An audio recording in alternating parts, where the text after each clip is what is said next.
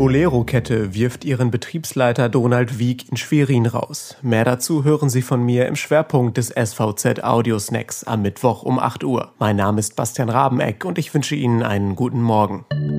Weitere regionale News vorweg.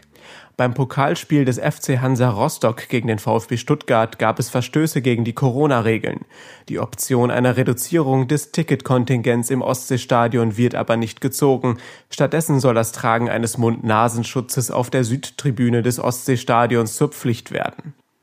Die Vollsperrung der Rügenbrücke in dieser Woche sorgt für erhebliche Verkehrsbehinderungen in Stralsund und auf der Urlaubsinsel. Nach den halbseitigen Sperrungen in der Vorwoche ist das Brückenbauwerk der B96 in dieser Woche komplett gesperrt.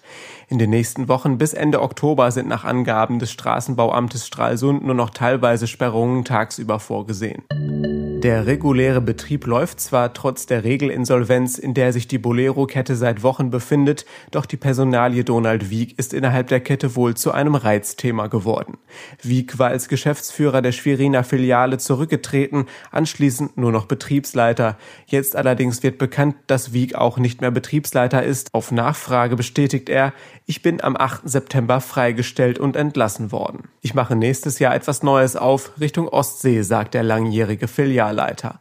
Warum das Aus für den bekannten Schweriner Gastronomen in der Holding beschlossene Sache wurde, teilt ein Sprecher mit. Herr Wieck hat seinen Geschäftsführeranstellungsvertrag gekündigt. Daraufhin wurde er, wie in solchen Fällen üblich, freigestellt. Der neue Betriebsleiter hat bereits seine Tätigkeit aufgenommen. Dem Vernehmen nach hat Wieck noch einen Vertrag bis Jahresende, kann sich so aber wohl schon seinem neuen Projekt widmen.